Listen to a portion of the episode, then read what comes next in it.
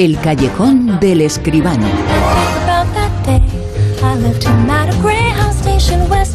Importante y esta semana más que nunca la información del mundo del cine, la información que ofrecemos aquí en el mundo del séptimo arte en el callejón con José Manuel Esquivano. José Manuel, muy buenas, ¿qué tal? Buenas noches, Bruno, ¿qué tal?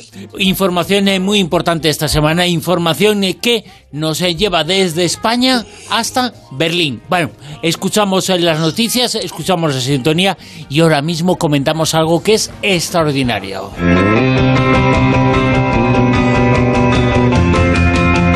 extraordinario es que gane cualquier persona española en Berlín, uno de los festivales importantes. ¿eh? ¿Cuántos años? Casi 40 años han pasado desde el último triunfo y hemos tenido otro, ¿no? Es verdad, es verdad, casi 40 años hemos tenido que esperar para que de aquel momento, que era un buen momento del cine español, hayamos pasado a este, que espero que sea otro buen momento. Hombre, eh, Carla Simón, con su película Alcarrás, ha ganado el Oso de Oro en el Festival de Berlín. ¿no? De Oro a la mejor película en un Festival de Berlín, que es un poquito más corto este año, todavía a, medio gas, con media, eh, medias salas, en fin, bueno, un poquito, pero no importa nada, es el Festival de Berlín, es el primer gran festival del año, Berlín, Venecia, Cannes, San Sebastián, los cuatro festivales europeos de, de, categoría principal, de clase A, que se suele decir, ¿no? Bueno, pues hemos triunfado. Ha ganado una película española de esta directora joven, Carla Simón. La verdad es que hay que recordar que en el año 17, hace cinco años, su película Verano 1993 ganó el premio a la mejor ópera prima en Berlín. Es decir, que no era una desconocida para los berlineses, aunque naturalmente el jurado cambia cada año, ¿no?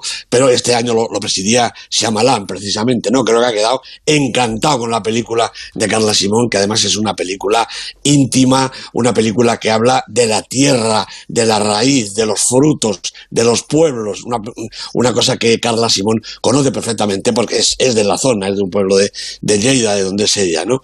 Yo creo que es un triunfo sensacional y es verdad, hemos tenido que esperar desde el año 83 cuando Mario Camus ganó la colmena. Hombre, no se nos ha dado especialmente mal Berlín. Recordemos que César Ardavín ganó en el año 60 con el Lazarillo de Tormes. Luego, en, en, el año 78, 18 años después, hubo una cosa insólita. Ganaron el Oso de, de Oro tres películas españolas. Execuo, Las Truchas, de José Luis García Sánchez, Ascensor, de Tomás Muñoz, y Las Palabras de Max, de Emilio Martínez Lázaro. Y luego, en el 81, nuestro gran Carlos Saura ganó con Deprisa, Deprisa. En el 83, La Colmena de Mario Camus, ¿no? Bueno, es un, un palmarés español importante, pero realmente hay que destacar que Carla Simón es la primera mujer, la primera directora y además joven, 35 años creo que tiene, la primera mujer, la primera directora que gana el Festival de Berlín. Me parece que es un hito importantísimo. Un hito importantísimo esta victoria, este triunfo, quizá oscurecido por la actualidad, eh, quizá, quizá el hecho de que todo esto coincida con las nominaciones a los Oscar, eh, los Goya, eh, las nominaciones al, al, Oscar de, la Puerta del Sol, con Casado y Ayuso en juego. bueno, pues eh, todo esto, todo esto influye también en el hecho de que no haya sido tan importante, pero es importantísimo ganar en Berlín porque es uno de los grandes. Naturalmente, ha, habido mala suerte. Berlín debería haber terminado ahora, hace unas pocas horas, ¿no? Eh, pero bueno, ha sido una, una, edición, como digo, un poco desplazada realmente en los días, ¿no? Entonces sí, ha coincidido un poco con eso, pero bueno, pues eso, la verdad es que no le resta importancia. Yo creo que este premio es descomunal, es importantísimo. Vamos a ver qué carrera hace la película en España. Mm, sigue siendo una película pequeña, una película eh, que no es de los grandes nombres, ni lleva detrás las grandes productoras ni distribuidoras, pero de alguna manera esta va a ser la película del año dentro del cine español, dentro de este cine español que es tan importante y que nos gusta tanto. El Oso de Oro de Berlín se lo ha llevado una película española, Alcarrasa, de Carla Simón. Por cierto, hablando de España, ¿cómo está la taquilla? ¿Cómo está lo hacemos desde hace meses en de citar la taquilla como el reflejo del estado de ánimo de la sociedad española. ¿Cómo está en este momento? Bueno, todos son buenas noticias hoy, Bruno. La taquilla en el pasado fin de semana subió casi un 70%, hasta casi 5 millones y medio, 5 millones 300 y pico mil euros y 802 mil 568 espectadores. Y yo, que no me contaron, pero son 69 conmigo. Bueno, la, ha liderado la taquilla Uncharted, esta película que ha protagonizado Tom Holland, que es el nuevo chico maravilla de, de Hollywood. Estaba en Vengadores, está en Spider-Man y se ve que cualquier película con Tom Holland dentro es un éxito de taquilla. Bueno, pues mejor, mejor para la taquilla y mejor para el cine. Ha hecho la película Uncharted casi 3 millones de euros, que quiere decir que es casi casi la mitad de la recaudación, 560 mil, quiero decir un, poco más de la mitad, 560 mil espectadores. Bueno, eh, eh, ha estrenado 774 salas, eh, así es realmente como hay que hacerlo. Ojalá los estrenos españoles pudieran ser así también. Pero la noticia, la buena noticia, es que la taquilla se ha disparado hasta casi 5 millones y medio de euros en un fin de semana, en tres días, y eso es muy buena noticia. Lo que hace falta es que mantengamos esa posición. Claro, eso es lo que estaba pensando. Una semana sí puede, ocurrir, eh, pero lo que hace falta es hacerlo repetitivo, que pase una semana y otra semana. Y entonces, eh, si eso ocurre, volvemos un poco a la taquilla que había antes de la pandemia, pre-pandemia, que digamos ahí que es la meta una meta que antes de llegar a esa cifra nos ponía tristes y ahora nos pondría muy contentos. claro que sí. Hombre, estamos todavía en la mitad de la taquilla mm, eh, habitual antes de la pandemia, ¿no? Pero bueno, a ver si viene otro estreno importante, otros estrenos importantes y además ya cunde un poquito el ejemplo y los espectadores se deciden a dejar el miedo en casa y a marcharse a las salas a ver las películas y yo creo que todo puede funcionar un poquito mejor. Ojalá sea así con la crítica esta semana en la cual ha ganado en Berlín el Oso de Olo, uno de los festivales importantes del mundo del cine, la directora española Carla Simón. Una noche, una semana en la que también se ha estrenado una película que se titula, va a ser la crítica, el comentario esta noche, La hija oscura. Hola, tú eres mi niño mayor, mi niña grande. Me está volviendo loca. ¿Cómo eran tus hijas de pequeñas?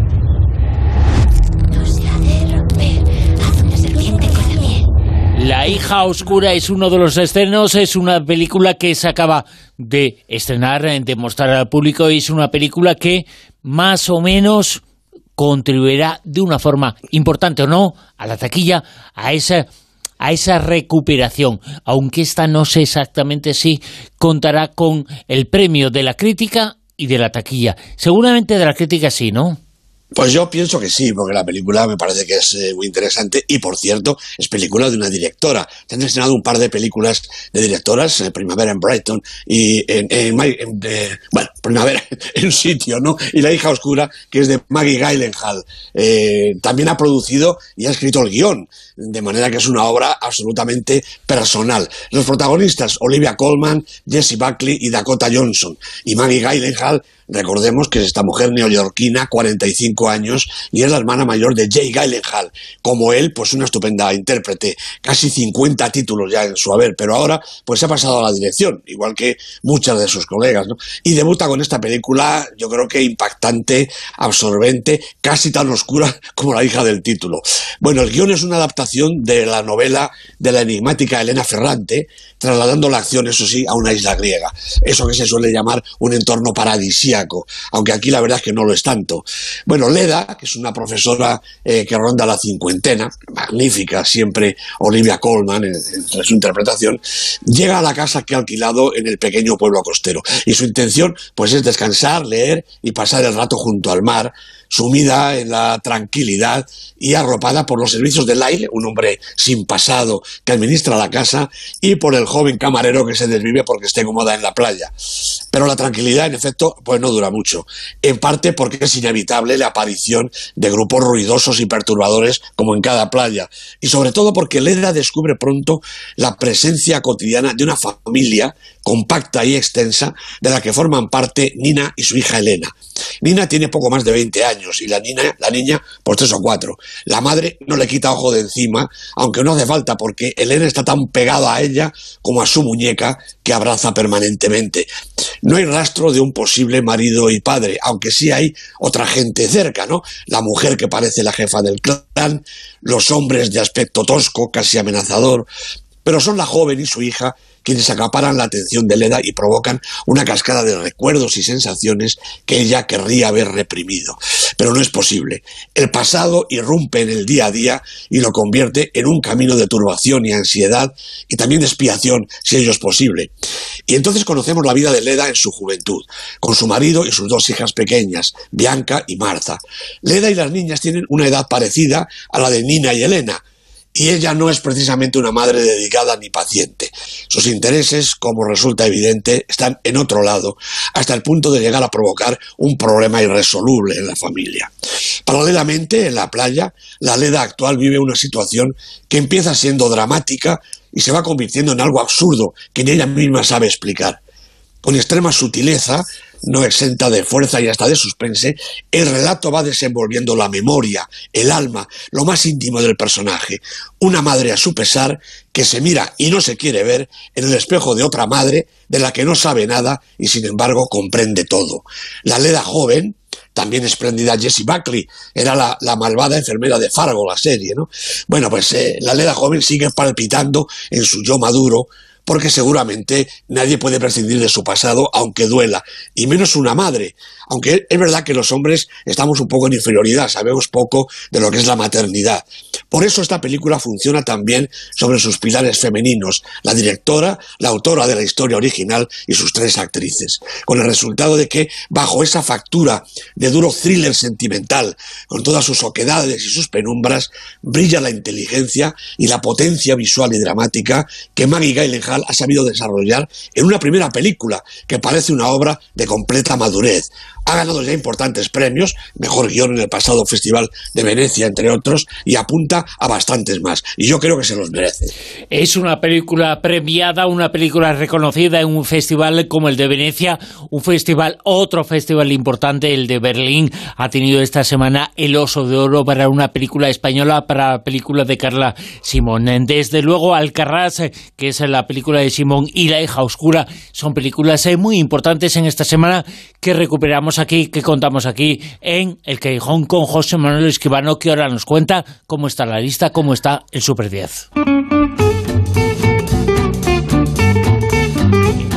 La lista que nos pone el número 10 a... Pues a Spider-Man, que se ha ido deslizando telaraña abajo hasta caer aquí en su novena semana. John Watts es el director y recordemos, Tom Holland, el chico maravilla, es Spider-Man. Con él está Zendaya, muy guapos todos. ¿Nueve?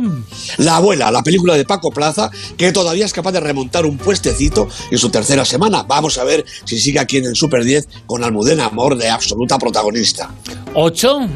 Bueno, pues se ha recuperado Canta 2, la segunda eh, parte de este musical de animación dirigido por Garth Jennings, que curiosamente ha vuelto a hacer una taquilla realmente importante. Bueno, pues, pues cosas de los espectadores, así son. Siete. Maisabel de Iciar Boyaín no solo no ha caído, sino que se recupera un poquito y son 21 semanas ya en el Super 10. Iciar Boyaín, como todo el mundo sabe, su directora, Blanca Portillo, Luis Tosar, protagonistas de la película. Seis. Esta es la película campeona de taquilla, Uncharted de Ruben Fraser, con Tom Holland, por supuesto, con Mark Warbeck. Dicen que es un, un, videojuego. Y yo creo, Bruno, que sí, que es un videojuego. Y puesto número 5. Bueno, última semana ya para la crónica francesa, la película de Wes Anderson, que se despide del Super 10 después de 17 semanas de permanencia. 4. Sigue subiendo un poquito, está lanzada, cómo le ha sentado el Goya, el buen patrón. La película de Fernando León de Aranoa con Javier Bardem de protagonista, un auténtico bombazo. La película, el director, el protagonista, a ver Bardem si en los Oscars tiene la misma suerte. Te lo iba a preguntar ahora mismo, ¿cómo puede repercutir, y parece que bien, el Goya, los Goya, los numerosos Goya que ha ganado esa película, el buen patrón, cómo puede ser en el futuro su trayectoria, que ha sido una trayectoria exitosa, pero es una trayectoria que da la sensación de que se va a prolongar un poquito más en el tiempo de lo que se, pensaba. Pues estoy seguro de que sí. El, otro día en una tertulia hablábamos precisamente de cómo repercute, qué incidencia tiene un Goya estos premios en, nuestro cine. Pues naturalmente que tienen su influencia. La prueba está como el buen patrón, que estaba fuera de la lista, que ha entrado un poquito a duras penas, con el Goya se ha disparado para arriba. La taquilla responde que no ha ido a ver la película, naturalmente le pica la curiosidad y pueden ir a verla eh, por primera vez. Que esta semana está el buen patrón en el puesto número 4. Llegamos eh, ya al podium, el 3. Grandes películas. Drive My Car, la película de Ryusuke Yamaguchi, segunda semana en el Super 10 y ha perdido un puestecito. 2. Pues porque lo ha ganado Licorice Pizza, la película de la semana, la película de Paul Thomas Anderson, con este personaje estupendo, Cooper Hoffman, que es el hijo de Philip Seymour Hoffman y que lleva una trayectoria ya parecida a la gran carrera, tristemente truncada, hay que decir, de su padre. Con él está Alana Haim y la película es una película de Paul Thomas Anderson. Con eso está dicho todo porque son películas muy especiales. Y en el puesto número uno, en lo más alto pero por medio cico, diría yo. La, entrada de Licorice Pizza ha sido tremenda. Belfast de Kenneth Branagh todavía sigue en el número uno, con Jamie Dornan, con Catriona Balfe, tres semanas en la lista, tres semanas en lo alto del Super 10. Es una de las eh, películas eh, que están en la lista de candidatas eh, nominadas al Oscar como mejor película en muy poquitos días. ya vamos a hablar mucho de los Oscars porque están llegando ya finales de este mes que viene, ya que nos queda un mes y un poquito. Estamos ya pre-Oscar total. Y eh, Belfast, una de las películas eh, nominadas en esta, en el puesto número uno del Super 10 con José Manuel Esquivano en el Callejón que vuelve el próximo sábado por la noche en La Rosa de los Vientos. José Manuel, gracias. Nada, a ti Bruno, un abrazo.